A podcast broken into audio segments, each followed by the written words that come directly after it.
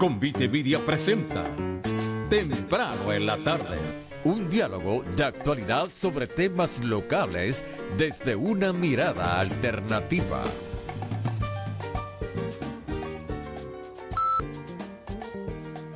Saludos amigos y amigas, bienvenidos todos y todas a este nuevo episodio de Temprano en la tarde. Les saludan, perdón, como de costumbre, Gary Gutiérrez y este que les habla, José Raúl Cepeda, transmitiendo en remoto hacia a través de la internet, hacia los estudios de WPAB eh, en la playa de Ponce y de ahí usted nos escucha si está en el área metropolitana a través del ECO eh, 93.1 o a través de la internet en cualquier parte del mundo, como dice la promoción de la emisora. Hoy, eh, hoy día en que los estadounidenses, aunque el cogeo está abierto, eh, eh, celebran o conmemoran tu ciudadanía, eh, o eso nos dijeron a nosotros, eh, eh, tenemos de invitado a un amigo que hace tiempo con el cual no conversado, me alegra mucho que haberlo conseguido, eh, Héctor Iván, estudiante graduado que, que, era, compartía con nosotros en otros proyectos anteriores de comunicaciones en los cuales él participaba pero que siempre ha estado activo en el, en, eh, ha sido un estudioso de la historia y vamos a estar hablando hoy precisamente de la ciudadanía americana. Así es que si ese tema que puede ser o no controversial para usted, será, será lo que estaremos trabajando hoy cuando regresemos de la pausa en temprano en la tarde. Amigo comerciante, ahora más que nunca su empresa grande o pequeña depende de sus medios de comunicación. Sus conexiones de correo electrónico, teléfono e internet son de suma importancia. Quedarse sin ellas, no sacarle máximo provecho, podría costarte dinero. No se arriesgue. GlobalNet Corporation ofrece servicios de cuadro virtual con transferencias automáticas a cualquier parte del mundo. También servicios de telefonía o internet por aire de alta velocidad. Para más información, llame a GlobalNet Corporation 787-705-0049, 705-0049 o puede escribirnos a info@globalnetcorporation.com. Se acerca la premiación más prestigiosa del cine. The Oscars está de vuelta y ABC Puerto Rico junto a Fairmont el San Juan Hotel te invitan a ser parte de este histórico momento el domingo 12 de marzo a las 8 de la noche. No te puedes perder las presentaciones musicales que solo verás en The Oscars y por supuesto las premiaciones de las películas que te inspiraron y te marcaron. The Oscars el domingo 12 de marzo a las 8 de la noche solo por ABC Puerto Rico. Escuchan temprano en la tarde.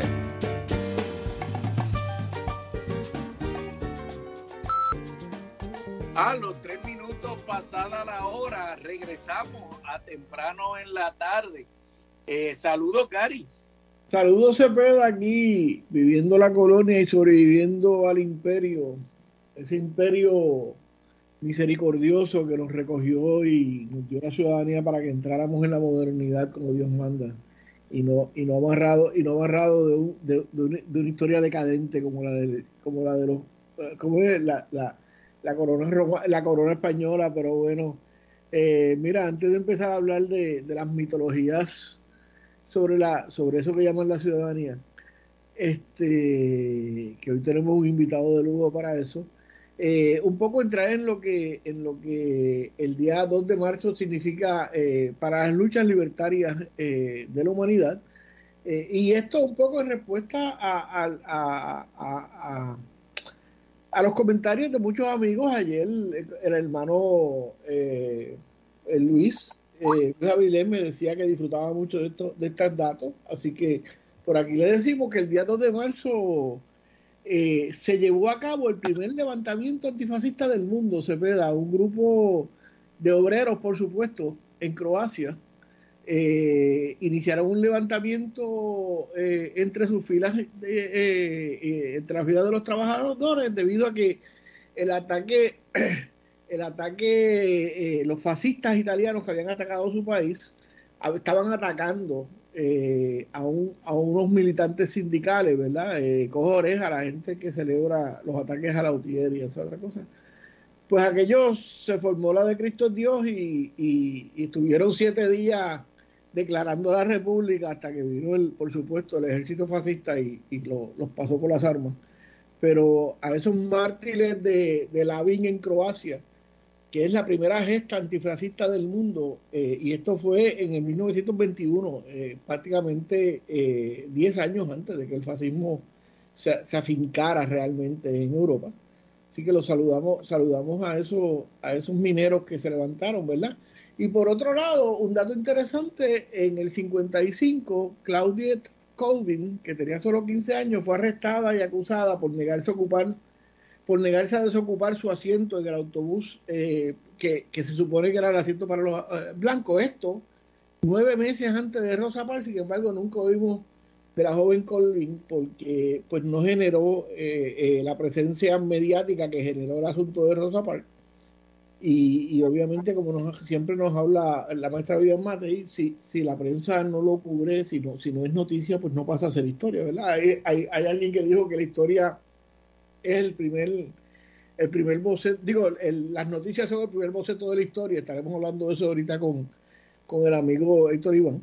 Y finalmente, en el 71, las Panteras Negras israelíes, es decir, un grupo de izquierda formado por los hijos migrantes del norte de África y el Oriente Medio en Israel, realizaron una protesta, la primera que hizo el mundo, eh, perdón, que hizo ese grupo, contra la discriminación de los judíos sefarditis y mis rajíes, mis rajíes, me pido excusa por la pronunciación, eh, por subieron, detuvieron 17, eh, 17 detenidos y le dieron y le dieron como pandereta, le dieron palo como pandereta, por supuesto, en el Estado de Israel. Si algo saben los israelitas es reprimir a la gente, así que este, todas esas cosas hoy, 2 de marzo, eso así que eh, día que, que, para nosotros los puertorriqueños, pues celebramos, como dije, la, la, la advenida a la glorio, a la glorio, al glorioso estado de gracia que es ser ciudadano estadounidense. Héctor Iván Arroyo, bienvenido temprano en la tarde. Gracias por traerme al espacio, este Gary. Y José Raúl, que hace tiempo no hablaba con ustedes y se les extraña y se les quiere y se les respeta demasiado este espacio que tienen para para con Puerto Rico y sobre todo con el sur de, la isla. Mira, entonces eh, sabemos que, que, estás eh, realizando estudios graduados y desde que te conocemos, pues sabemos tu, tu, tu afición, tu interés y, y, tu trabajo profesional y personal sobre los temas históricos. Y ciertamente si hay un tema que, que, que yo, yo no sé si, en realidad levanta pasiones, pero ciertamente causa curiosidad y es objeto de muchos mitos. Vamos. Hay, hay, muchas cosas envueltas, hay muchas cosas envueltas, correcto. sí, es objeto de muchos mitos. La gente dice muchas cosas sin, sin, sin saber a ciencia cierta. Es el tema precisamente de la, de la ciudadanía estadounidense de los puertorriqueños. Eh, eh, ciudadanía que si mi, si mi memoria histórica es correcta, eh, llega con la ley Jones del 17, que fue el segundo intento de una ley eh, orgánica para establecer un gobierno civil, entre comillas, porque yo tengo una hipótesis de que Puerto Rico nunca ha dejado de ser un territorio militarmente ocupado, pero eso lo podemos discutir en otro momento. Eh, pero de, establecer un gobierno civil, pero también es la responsable de, de, que tengamos que pagar los productos de importación más caros por la ley de cabotaje. Pero a nosotros nos interesa un poco ese tema que, creo que, fue el, Ricky el Breve, eh, eh, el gobernador aquel que le patearon el, ya tú sabes, el trasero y lo sacaron del país, y quien, quien decidió que este fuera un día de fiesta a nivel local. Eh, eh, entiendo que has estado trabajando sobre este tema. Eh, sí, Dígame, dime, Gary, dime. No, no, antes, que, antes de entrar en eso, eh, un poco, se puede, antes de que, de que Iván, para que tenga más de dónde partir, ¿verdad? Ayer, ayer el vocero publicaba, o esta mañana el vocero publicaba, una nota eh, que me parece terriblemente redactada del editorial. Congreso conmemora el 106 aniversario de la ciudadanía americana en Puerto Rico.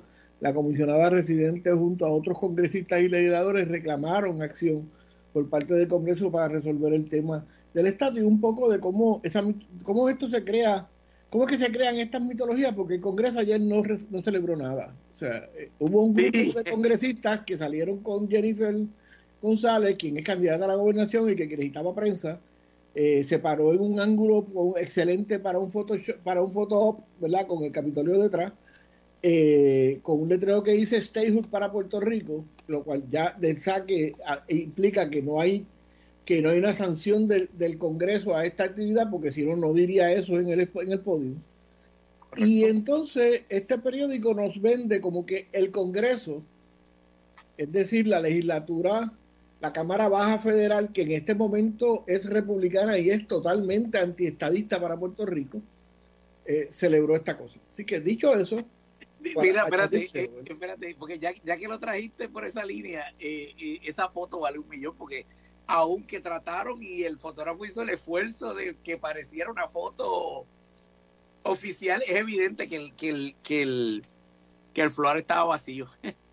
Bueno, la, y, en la foto afuera del Congreso, eh, el Congreso tiene 420 y tantos miembros, así que obviamente que hubiesen, que hubiesen, qué sé yo, allá hay 2, 4, 6, 8, 12 personas allí, eh, hay que ver cuántas de esas recibieron donativos por parte de, alguien de Puerto Rico para que estuviera allí.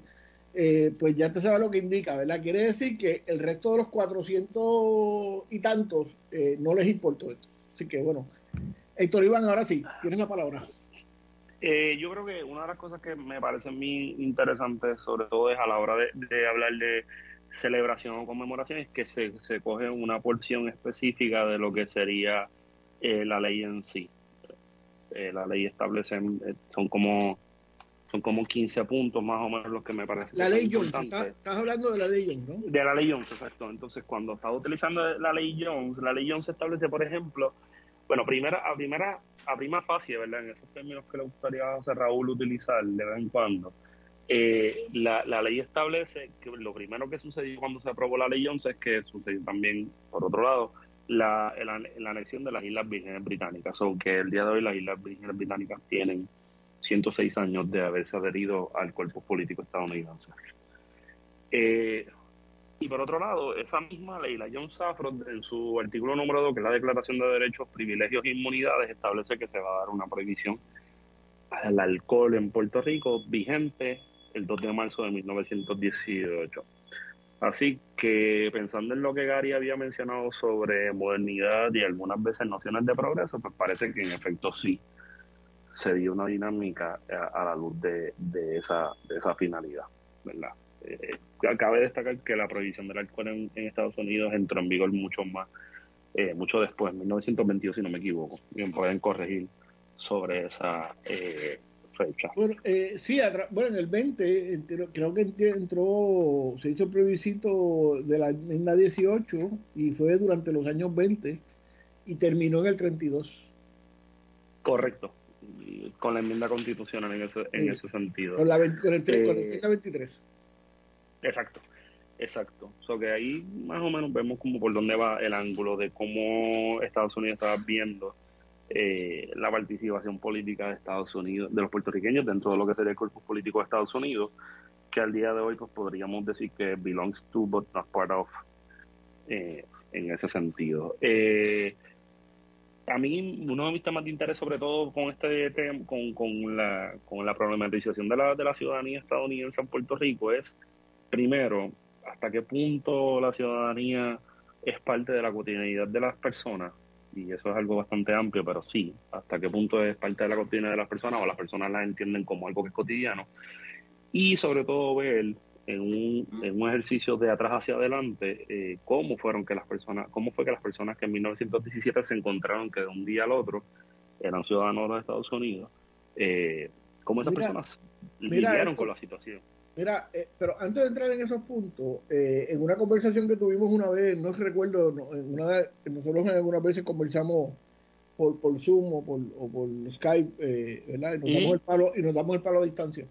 Este, y, en un momento dado tú, tú me comentaste que, que esa teoría de que, o esa hipótesis, perdón, de que a Puerto, los puertorriqueños se le dio la, la, la, la, ciudadanía para que fueran parte del ejército que fue a pelear a Europa en la Primera Guerra Mundial, eh, eh, no es correcta, ¿verdad? Porque primero la Primera Guerra Mundial estaba prácticamente terminada y segundo, que, y, segundo y, que, y que tú me planteabas algo que ahí me estuvo bien interesante y me hizo mucho sentido, que fue la necesidad de los soldados hisparoparlantes para, para custodiar y, y, para, para servir, ¿verdad? Entre comillas, eh, en, en, la entonces, en el entonces comienzo del de, eh, del, canal de Panamá. Del alcalde de Panamá, del canal de Panamá. Vamos a la pausa y cuando regresemos, un poco hablamos de, de, esa razón por la cual eh, los Estados Unidos fueron tan benévolos y tan misericordiosos con nosotros y nos hicieron ser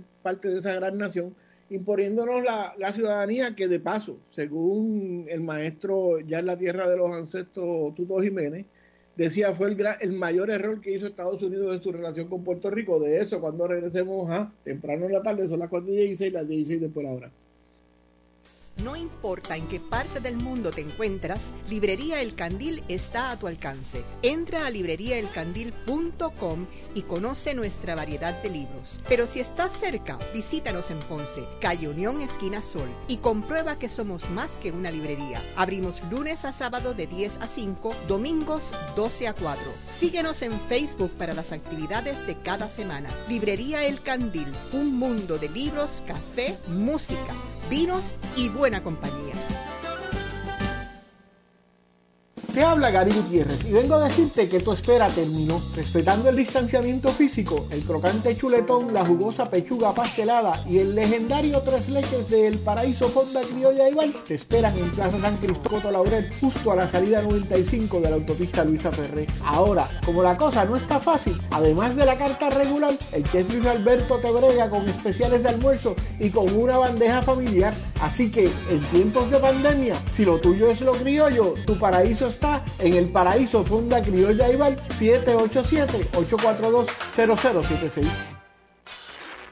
¿Quién inventó la imprenta? El invento de la imprenta se le atribuye al alemán Johannes Gutenberg. En Ponce, Print Plus es más que una imprenta Print Plus, más que una imprenta, con rótulos, bordados, tarjetas de presentación, flyers, banners, brochures, Print Plus. Reparamos su rótulo. Llámanos sin compromiso para hacerle su cotización. Ciertas restricciones aplican. Print Plus, localizados en el Tuque Industrial Park, cerca de Sesco en Ponce. Print Plus, 787-290-2164. 290-2164.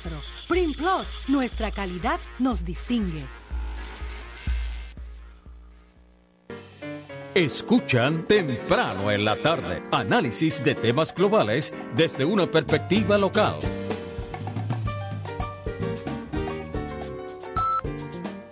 A los 18 minutos pasada la hora regresamos a temprano en la tarde y hoy estamos conversando con Héctor Iván Arroyo. Eh, estudiante y estudioso de la historia de Puerto Rico y sobre el tema de la ciudadanía, ¿verdad? Que, que, que a raíz de, uno de los más recientes gobiernos eh, se, se conmemora hoy en Puerto Rico como, como un día feriado medio extraño, porque veo que hay sitios abiertos y sitios cerrados, o sea, es como que cúmplelo si quiere. Pero en la conversación salió a relucir ya uno de los mitos, el mito de que la ciudadanía fue otorgada a los puertorriqueños para que pudieran ser reclutados en el ejército eh, eh, estadounidense. Eh, y sin embargo, Gary deja la pregunta sobre la mesa. Parece ser que la verdadera razón no es el ejército, sino el canal de Panamá. Explíquenme eso porque me perdí. Héctor. Eh, yo entiendo, o sea, de, parte de la conversación que estaba teniendo con, con Gary en aquel día, era que siempre ha habido varios, varias razones por la cual, o podríamos dividir las razones por las cuales se impuso la ciudadanía eh, en tres opciones. Sería una, todas son en virtud de las necesidades imperiales de los Estados Unidos, pero una sería eh, el cuento de la necesidad de la, de, la participación puertorriqueña en, la misiones bélicas en los Estados Unidos en esa época. La segunda era porque pues, se portaron relativamente bien comparado con lo que sería Filipinas. Y la tercera era pues como para aplacar el movimiento independentista.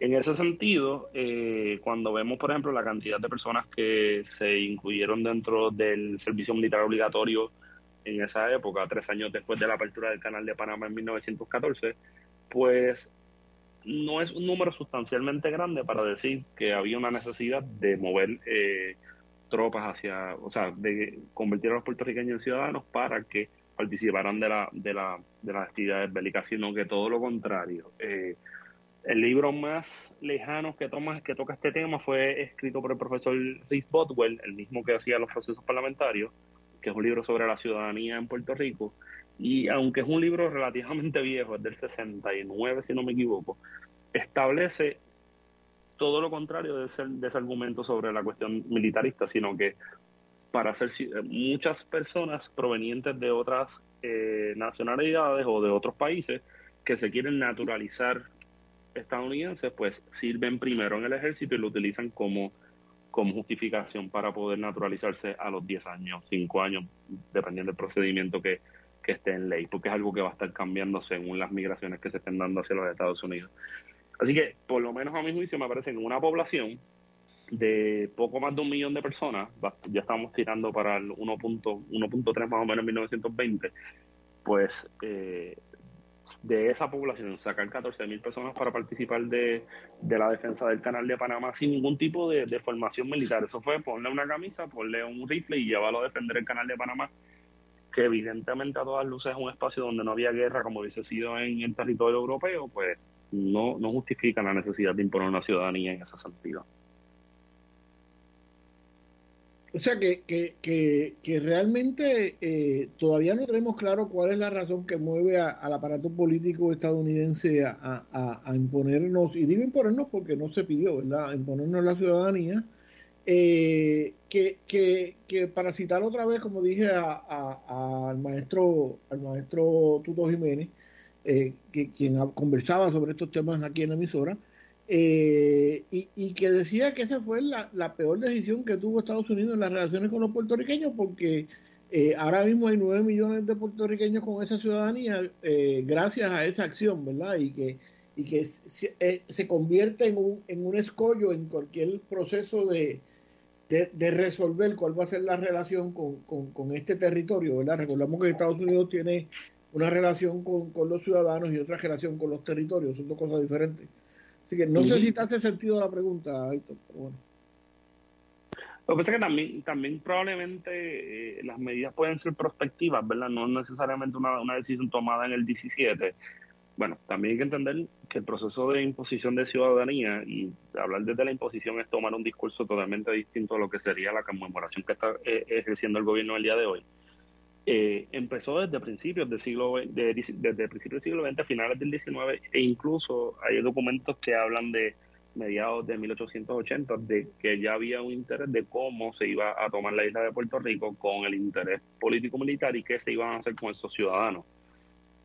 No obstante, el discurso fue demasiado politizado de, forma racial y en ese sentido pues se atrasó, digamos, 20 años, ¿verdad? Si, o 19 años en ese caso. Eh, pero fuera de toda esa duda, yo pienso que también hay una relación económica de por medio. Yo estoy en una guerra, en una guerra mundial, vale la redundancia en ese sentido, y yo necesito movilizar de alguna manera eh, a mi capital humano de reserva que tengo una de las de una de las eh, islas o territorios, ¿verdad? Iba a decir propiedades para me resulta problemático, pero una de eh, esas propiedades... Eh, en, el, en el libro ellos se refieren a sus islas, así que si hubiéramos propiedades. Sí, vamos a hablar de propiedades, y entonces yo necesito mover el capital humano, pues no debe ser, no debe ser sorpresivo ver cómo justo se, se impone la ciudadanía, empezamos a ver esas migraciones a los centros urbanos de los Estados Unidos y algunos espacios eh, agrícolas de los Estados Unidos, precisamente porque hay una ausencia de mano eh, de mano de obra que pueda tomar ese espacio porque está en la guerra. Eso es algo que no lo he, no lo he manejado porque pues precisamente yo quería estudiar el lado opuesto de eso, que ha sido pues las pocas personas que renunciaron a la ciudadanía. Pero no debe, no debe haber un problema en tratar de dirigir un poco algún tipo de investigación o trabajo. Yo creo que de este tema prácticamente nadie lo toca fuera del derecho, que el derecho pues se ha encargado de, de analizar un poco eh, el porqué de las legislaciones, pero no ha analizado cómo esas legislaciones han tenido influencia sobre la, relación eh, asimétrica entre Estados Unidos y Puerto Rico, que en ese sentido pues ya son otros 20 dólares. Pero, eh, pero sí, yo entiendo que hay una relación económica de por medio de movilizar al trabajador puertorriqueño hacia los Estados Unidos y mejorar la mano de obra, porque inclusive si miramos cómo se da la discusión desde, desde 1904 con, con la resolución del caso de Isabel González versus William, en Estados Unidos no se tenía conocimiento de que los estadounidenses, de los puertorriqueños, perdonen esa digresión, los puertorriqueños eh, éramos parte de, de, la imaginaria estadounidense político bajo US Nationals que ese sería otro debate demasiado interesante, ¿no? Hasta qué punto hay una diferencia real entre ser un, ciudadano estadounidense y un, y un nacional eh, de los Estados Unidos, desde el espacio donde estamos en la colonia. déjame ver si te entiendo. Eh, o sea, que una de las hipótesis que se maneja es que eh, ante, ante la salida de, de los cuerpos varones, porque eran los que iban a la guerra, en Estados Unidos hacia la guerra y la y probablemente el número de muertes, aunque Estados Unidos no mandó mucho, mucho mucho, eh, eh, realmente mucho militar a la Primera Guerra Mundial, eh, la, la, necesidad de mano de obra barata que no tuviera que pasar por toda la pelotera, la pelotera de, de, inmigración, pudiera ser una de las razones por las que imponen esta ciudadanía para así poder mover gente a trabajar y regresar los cuando terminaron. Sí, podría serlo porque es una simplificación. Inclusive cuando, cuando uno mira los documentos accesibles de la, de la, del proceso de naturalización, eh, se encuentra con que, curiosamente, la ciudadanía no está administrada por el Departamento de Estado, sino por el Departamento del Trabajo. Oh, wow. Explícame. es una dinámica. Pues, la dinámica, evidentemente, distinta a lo que sería en nuestros días, ¿no? La ciudadanía, los movimientos poblacionales en esa época estaban totalmente orientados al trabajo industrial, porque es lo que estaba moviendo la economía estadounidense. ¿Por qué ellos lo trabajaron de esa manera y ahora es del Departamento de Estado? Pues eso sería otra discusión totalmente distinta, de la cual pues, lamentablemente no tengo ninguna información. Pero por lo menos encontrarse con documentos de naturalización o de renuncias a ciudadanía y ver el membrete que dijera Departamento Department of Labor de los Estados Unidos, el Buró del Trabajo, debe dar algunas pistas. Pero añadiendo las múltiples preguntas que van a suceder de aquí a las 5 de la tarde, creo que hay que establecer claramente que no es eh, que la imposición de la ciudadanía no tiene una sola contestación, sino es plurifactorial, multifactorial. Tiene que ver desde múltiples ámbitos eh, del caso político y económico en, la relación. Se peda, esa es nueva para mí, esa, esa, esa, me imagino que a ti desde, la cuestión legal te, debe estar interesante esta, esta diferencia, ¿no? Me está interesante, pero, pero como eh, mencionaba, yo, em, bueno, como he mencionado en el pasado, ¿verdad? No, a lo mejor Héctor Iván no me había, no me había oído, pero cuando yo planteo que, que Puerto Rico sigue siendo un país ocupado, es interesante la reacción de la gente. Y, y, cuando yo les aclaro que lo que Estados Unidos ha hecho en Puerto Rico, probablemente lo ha hecho en otras partes, pero yo hablo ¿verdad? de aquí en particular, no es distinto a lo que hacían los romanos en el, en el, en, el imperio hace dos mil años es que reclutaban a los hombres jóvenes eh, y entonces el ejército de ocupación se convierte en un ejército local, un ejército de, de puertorriqueños, aunque, aunque sin reconocer que muchos de los oficiales, especialmente los de más alto rango, siguen siendo anglosajones. Eh, eh, y entonces eso, eso tiene un efecto en el, en el mensaje, en la percepción que recibe la gente. Pero eso me lo comenta eh, Héctor cuando regresemos de la pausa, ya que son los las 4 y 29 o los 29 minutos pasada la hora, no a la pausa, cuando regresemos. Me, me comentas eso porque yo creo que ahí hay una correlación entre, entre las Fuerzas Armadas y la mano de obra. De eso cuando regresemos a temprano en la tarde.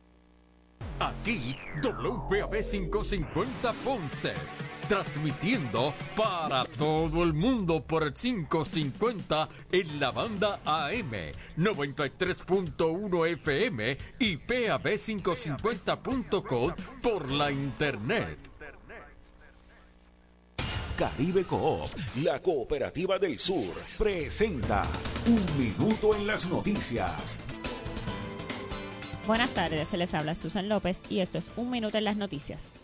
El fiscal federal Steven Muldrow anunció que la Oficina del Fiscal Federal para el Distrito de Puerto Rico ha implementado la nueva política de divulgación voluntaria de las oficinas del fiscal federal y la selección del monitoreo de la Oficina del Fiscal Federal para la política corporativa de la ejecución penal, la cual entra en vigencia de manera inmediata. El objetivo de la política es estandarizar cómo la Oficina del Fiscal Federal de los Estados Unidos definen y acreditan las políticas de divulgación voluntaria en todo el país e incentivar a las empresas a mantener programas de cumplimientos efectivos capaces de identificar conductas indebidas, divulgar y remediar las conductas indebidas de manera rápida y voluntaria, además de cooperar plenamente con el gobierno e investigaciones criminales y corporativas. Esta política proporciona una lista no exhaustiva de factores que deben evaluar los fiscales al evaluar la necesidad de la imposición de un monitoreo caso por caso el gobierno de los talibanes informó del inicio de un nuevo curso escolar para las instituciones educativas superiores sin la presencia de mujeres, después que el pasado diciembre los fundamentalistas decidieran repentinamente apartar a las alumnas de las aulas universitarias. El Ministerio de Educación Superior del gobierno interno talibán informó en Twitter, el semestre de primavera las instituciones gubernamentales educativas superiores solamente serán para estudiantes varones. Este veto se le suma al ya establecido desde la llegada al poder de los fundamentalistas en agosto del año 2021 que suspendía la educación secundaria femenina hasta adaptar sus contenidos a la ley islámica. La caída de Kabul ha puesto un deterioro en los derechos de las mujeres, con restricciones como la segregación por sexo en los lugares públicos, la imposición del velo o la obligación de ir acompañadas por un familiar masculino en trayectos largos.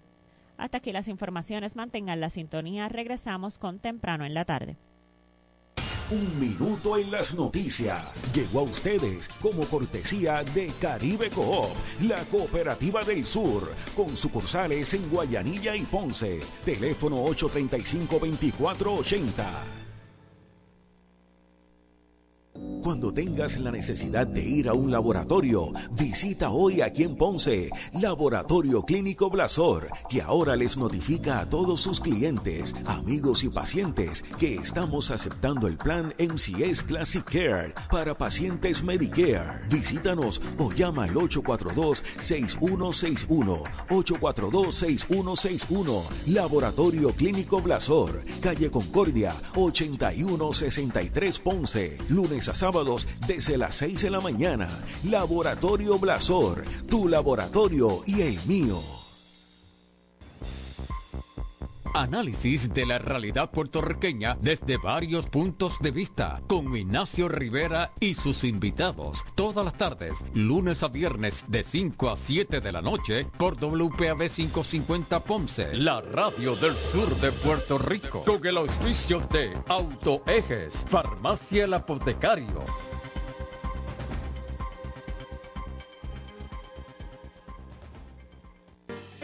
Escuchan temprano en la tarde un diálogo de actualidad sobre temas locales desde una mirada alternativa.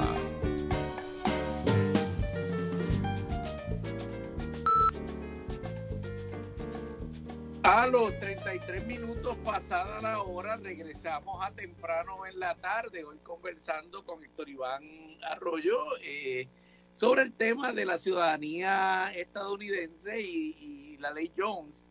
Eh, y, hablábamos en el segmento anterior, ¿verdad? Que, aparentemente la razón de por la cual se eh, bueno hablábamos de nos decía Héctor Iván que, que, que quien manejaba los asuntos de ciudadanía en a principios del siglo XX era el Departamento del Trabajo y no, y no el Departamento de Estado u otra instancia política. Eh, y, yo le comentaba que, eso abonaba a mi hipótesis de que eh, eh, no solo de que los reclutaban, quizás no por mandarlos a una guerra que ya había terminado, estaba por terminar, pero ciertamente reclutar mano de obra para mandar para Estados Unidos a, a muchas tareas agrícolas. Sabemos que hay boricuas hasta en Hawái que cultivaban piña, eh, pero también para, para, para facilitar la, la, la sustitución de, soldados estadounidenses por soldados puertorriqueños, lo cual hace que, que, no, que no podamos ver, entre comillas, lo pongo, ¿verdad? Eh, eh, esa presencia militar continua que han tenido en Puerto Rico. No, no, no sé si me, me entiende, Héctor.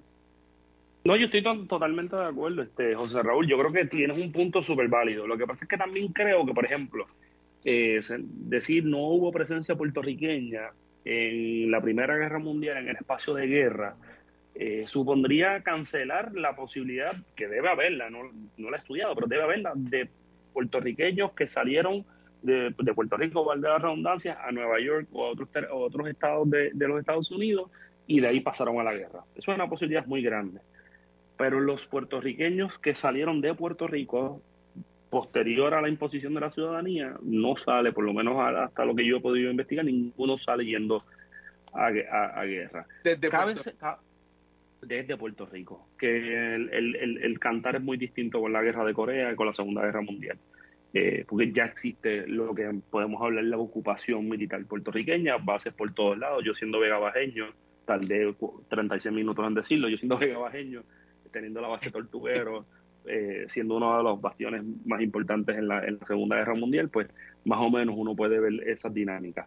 Eh, sí, yo creo que en Estados Unidos, vamos, todas estas decisiones de la ciudadanía, la imposición de la ciudadanía tiene que ver en virtud de las necesidades y, de, y del beneficio específico de, de, la metrópoli. Eso no es, acá esto no se impuso porque éramos gente buena, acá eso no se impuso eh, para enviar a la guerra, porque ya como tú bien dices, la guerra se estaba acabando, sino que a, ellos yo creo que también estaban evitando de alguna manera el problema de, cómo la gente en Puerto Rico se movilizaba hacia, hacia el territorio.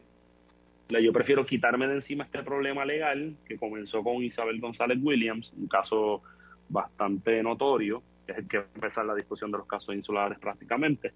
Eh, y que hasta nuestros días, pues todavía, bueno, uno puede ir a algunas partes de Estados Unidos y le sorprende que nosotros los puertorriqueños, que somos un poquito más browns, eh, somos, somos parte de ese cuerpo político a partir de una exclusión, ¿verdad? Porque eso es otro tema, ¿no? La, imposición de la ciudadanía como método exclusivo y no exclusivo de, que es para nosotros únicamente, sino de que la participación nuestra dentro del cuerpo político es estando dentro y fuera a la vez. Para mí es interesante esto porque uno piensa, eh, yo, yo pienso, volviendo a un punto que traiste arriba, ¿verdad? Hasta qué punto la ciudadanía era parte de la cotidianidad. me imagino que para la enorme cantidad de los puertorriqueños eh, eran ciudadanos de una cosa o de la otra, no tuvo mayor importancia de un día para otro, ¿verdad?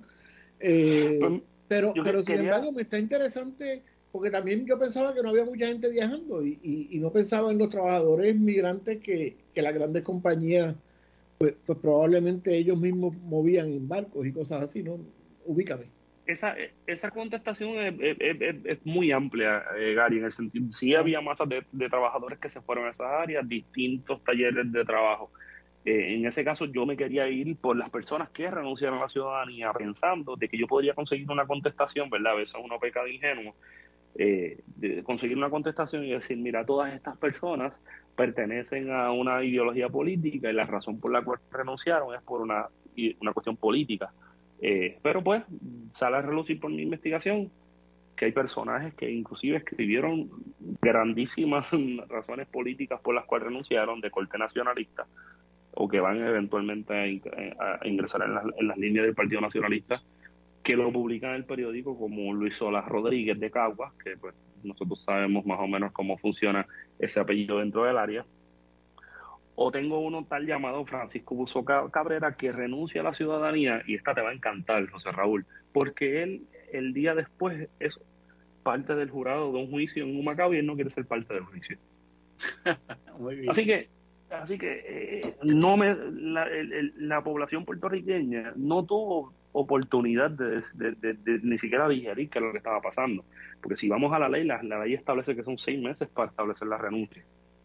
Héctor, antes, antes, de proseguir, vamos a dejar claro que tú eh, eh, te, refieres a, que te acercas a esto de la renuncia porque este es tu trabajo tu trabajo académico, ¿verdad? Te estás enfocando en ello y me, y me, me está muy honesto que, que, que planteara que tu razón fue, eh, tu hipótesis era que ibas a encontrar aquí todas estas fundamentos políticos magistrales y, te diste cuenta de que, de que hay una cosa más pedestre, ¿verdad?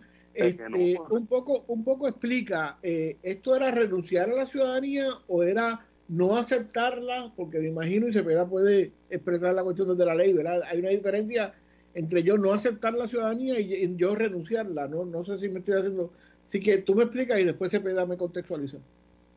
Eh, no, sucede que la, misma ley 11, en su artículo 5, que es donde establece la, la, dinámica de la ciudadanía, eh, tenía un, un fragmento, por decir un, una línea, un inciso que, que decía cómo era que iba a ser la renuncia, ¿verdad? Te decía yo y llena su nombre, fulano de tal, renuncio, y, y, era un párrafo bastante estandarizado.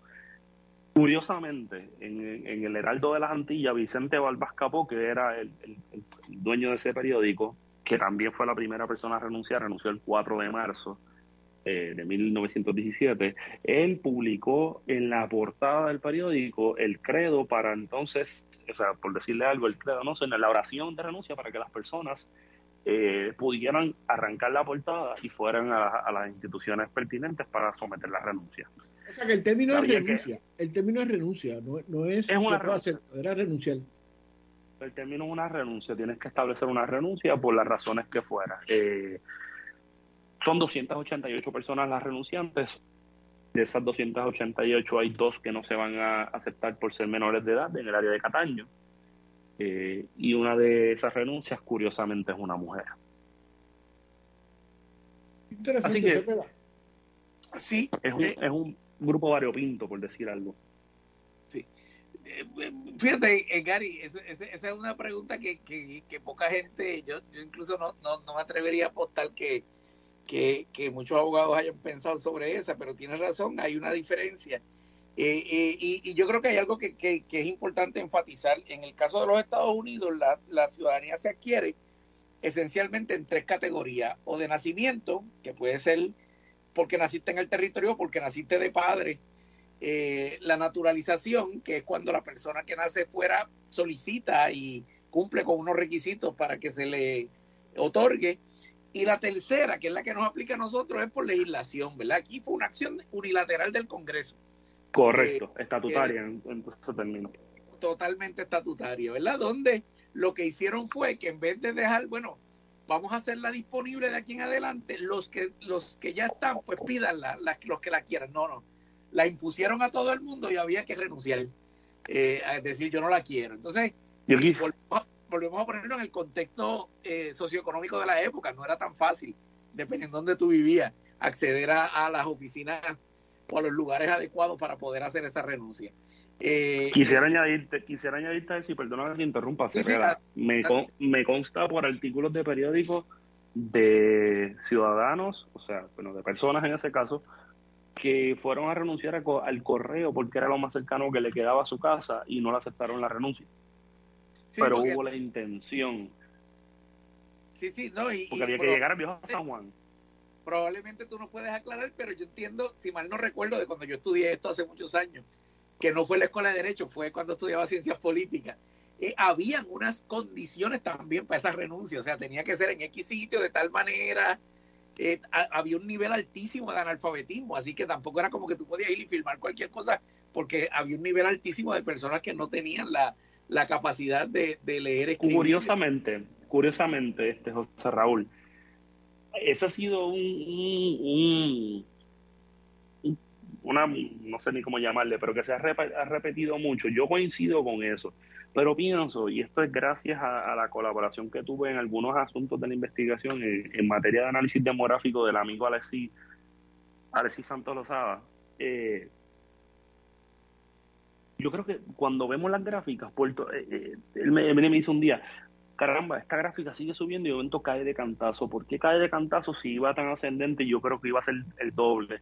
yo le digo, porque es que esto duró de, marzo a septiembre, fueron seis meses en la ventana. Eh, había que llegar al Tribunal de San Juan o al Tribunal de Distrito a someter su, su, intención. Mucha gente pensó que por ser analfabeta no tenían la capacidad de renunciar y contrario a eso, yo tengo de las 288 personas que renuncian, 12 son personas analfabetas que en el documento existente en el Archivo General de Puerto Rico, y si alguien quiere la ficha para visitar los, documentos, con mucho gusto se la hago llegar. Se ve que dice su firma y es una X. O sea que también vemos una dinámica bien interesante sobre eso. Por ejemplo, en el área de ustedes, tiro esta, esta al aire, eh, me encuentro con varios personajes importantes, pero, o sea, o que van a ser un poco importantes posteriormente, estamos hablando de 1917, pero me encuentro con que barrios como Rancheras en Yauco y, y Barina renuncia toda la, los, los, los jefes de hogar que en ese momento, los que van a ser jefes de hogar, que son solteros en ese momento, en edad productiva. Héctor, vámonos a la pausa y cuando regresemos hablamos de esos ingratos que renunciaron a, a, la, a la ciudadanía y, y, y sobre todo de, de, de, cuál era el sentimiento, si tú has entrado en eso en tu estudio, que me imagino que es más difícil porque ya es una cuestión emocional, de cómo, se, cómo eran vistos y cuando mencionas esos pueblos, eh, esos son pueblos con, con, unas tradiciones independentistas interesantes también. Vamos a la pausa Correcto. y cuando regresemos contextualizamos quiénes fueron los que le dijeron que no a la ciudadanía estadounidense y cuántos se quedaron, tal vez se quedaron fuera y se puede especular. De eso, cuando regresemos a temprano en la tarde, son las 4 y 46 y las 46 después de la hora. Se acerca la premiación más prestigiosa del cine. The Oscars está de vuelta y ABC Puerto Rico junto a Fairmont el San Juan Hotel te invitan a ser parte de este histórico momento el domingo 12 de marzo a las 8 de la noche. No te puedes perder las presentaciones musicales que solo verás en The Oscars y por supuesto las premiaciones de las películas que te inspiraron y te marcaron. The Oscars el domingo 12 de marzo a las 8 de la noche solo por ABC Puerto Rico porque los sábados también son de radio interesante para gente interesante. Comenzando a las 6 de la mañana, Palabra Libre, con los profesores Néctor Dupré y Eduardo Lalo. Van más allá del bipartidismo. A las 8 de la mañana, Alfonso Jiménez Luchetti nos presenta la ñapa hoy mismo edición fin de semana. A partir de las 10 de la mañana, Agenda Ambiental. Seguido a las 11 por Credicentro Cop. Y a las 11 y 30, Puerto Rico es deporte. Con Arto Meléndez y Roberto Rodríguez Modesti. Culminando a la 1 de la tarde con Tertulia Hípica. PAB 550 Ponce. Porque los sábados también son de radio interesante para gente interesante.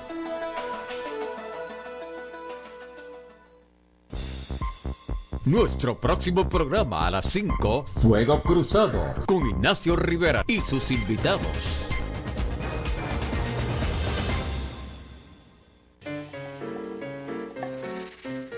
Escuchan temprano en la tarde.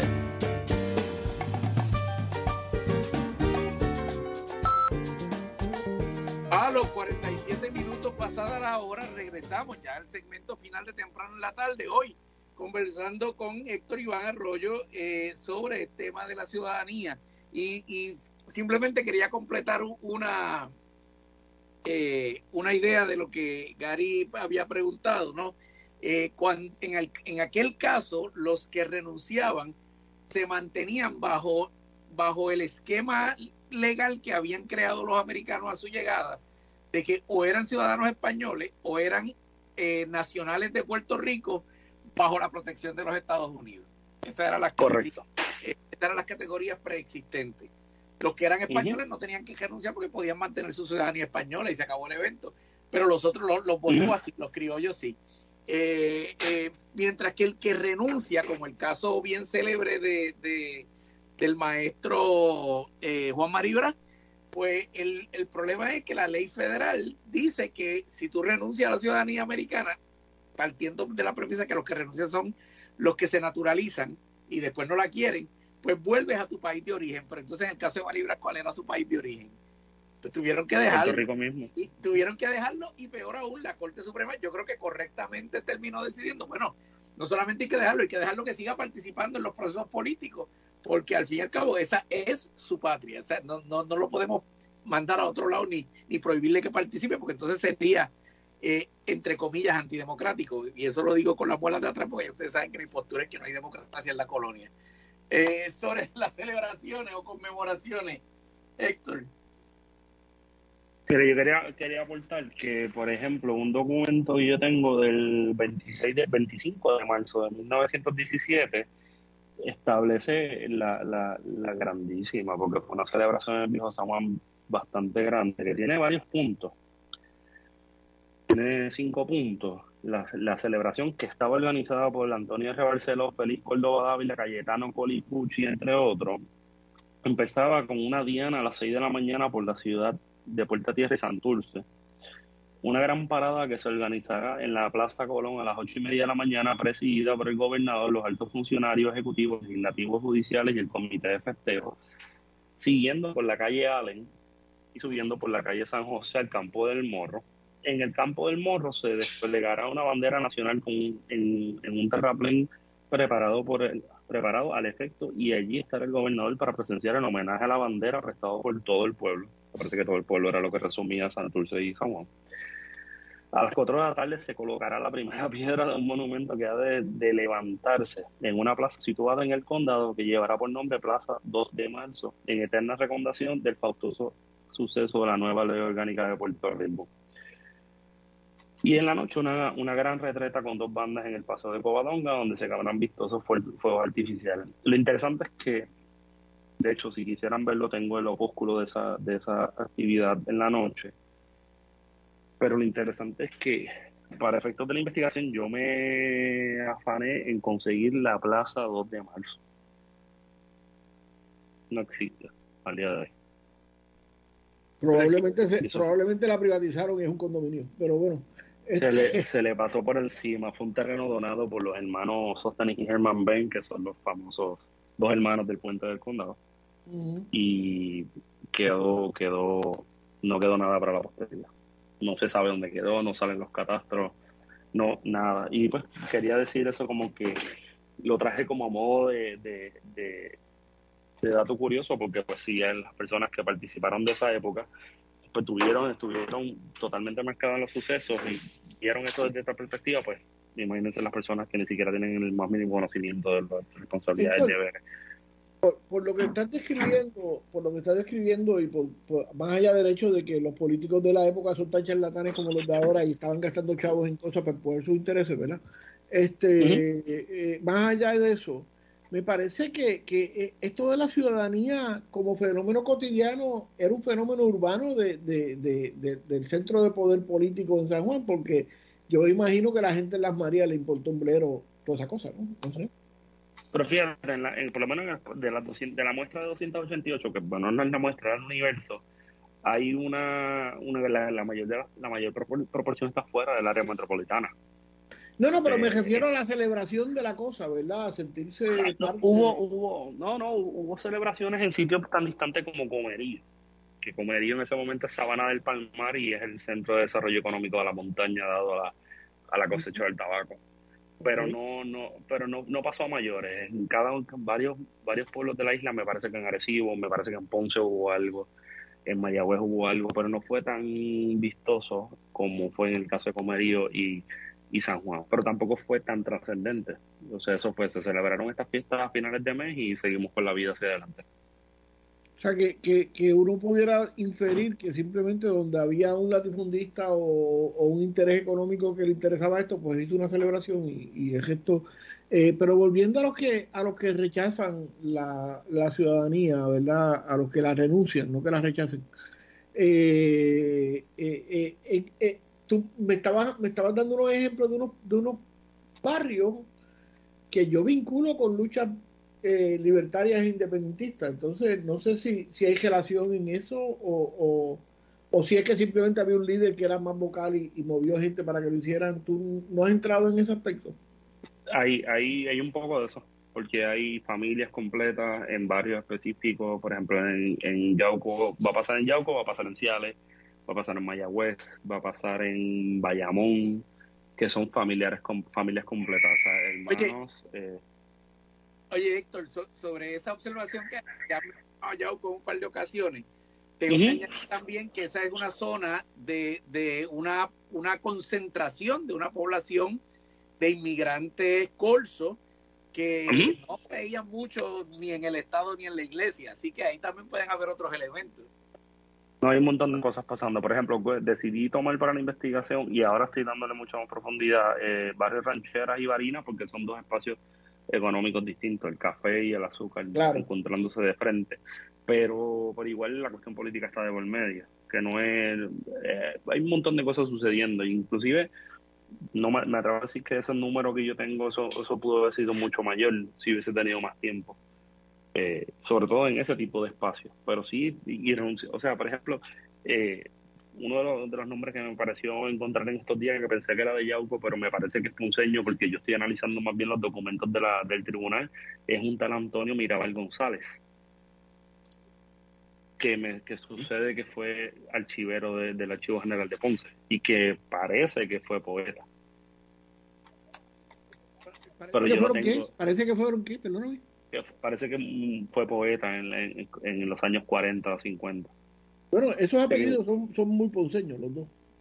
Por eso, y me parece, entonces yo lo consigo como, como un barbero a los 28 años, pero posteriormente va, va a cambiar todo su, su, su vida. So que ahí hay algo bastante interesante en cómo también se fueron transformando esa, esas mismas mentalidades a raíz de la misma relación con la que estaban tratando de, de luchar. ¿Tienes datos sobre, sobre los niveles de educación? Porque obviamente si este señor era poeta, por lo menos sabía leer y escribir. Y... Eh, sí, o sea, dentro de mis, dentro de lo que tengo que sería el análisis prosopográfico, bueno, más bien no prosopográfico, él me aparece como barbero. En el caso de Ponce tengo personas que son, tengo un apellido Pou, que era farmacéutico, eh, fuera de eso todos son labradores y obreros de la caña o del café. Totalmente relacionado a la mano de obra eh, asalariada. Habría que ver cuál era la situación de, de los sindicatos, entre comillas, ¿verdad? En ese momento que en ese momento no deben estar muy bien, que digamos. Y en esa yo creo que muchos de esos, que por lo que he podido conversar con, con, algunos profesores, incluyendo sobre todo el profesor María Ayala del programa de, hispánico acá en Río Piedra, es que el, hay un asunto bastante interesante porque la mayoría de los nombres de los renunciantes son personas que van a pertenecer a las filas del Partido Nacionalista en cinco años después pero que es con rara, con raras excepciones, por ejemplo, el caso de, de José Limón de Arce, que es escritor anarquista arecibeño, que también pasó por debajo del radar con la, con, con la generación del 30. Vida y, vida y gloria, ese eh, nada, agradecerle a, a, Héctor, primero que, que bueno, nos alegra mucho tenerte de nuevo por aquí. Eh, eh, y traer toda esta información valiosa, porque otra vez, eh, la, este es un tema que yo repito, no estoy seguro cuán, cuán controversial sea, pero yo sí, sí estoy seguro de que es un tema donde se han, especialmente en el caso de Puerto Rico, que ostentamos una ciudadanía de otro país, se han elaborado a lo largo de, la historia de la segunda mitad del siglo XX sobre todo, una serie de mitos y creencias que no son, que no se apoyan ciertamente ni en lo legal ni en lo histórico. Así es que, que, yo creo que este es un tema que, que, más adelante podremos volver a retomar y, ver algunos de estos aspectos. Así Seguro que, sí. Un abrazo. Héctor, los amigos que quieran comunicarse contigo, que a lo mejor tienen datos de su familia, ¿dónde, dónde rapidito, dónde te, dónde te llaman? ¿Dónde te buscan? Bueno, me pueden conseguir en, en bueno, me pueden buscar, buscar, por Facebook, porque es donde más estoy contestando ahora, capaz como Héctor Iván Arroyo Sierra, me envía un mensaje y yo le hago llegar cualquier tipo de información referente al tema. Bueno, se veda. Pues nada, gracias otra vez. Eh, hasta aquí temprano en la tarde, como dice Gary Gutiérrez. Salud y resistencia. Escucharon temprano en la tarde. Un diálogo de actualidad sobre temas locales desde una mirada alternativa. Una producción de Convite Media para PAB 550.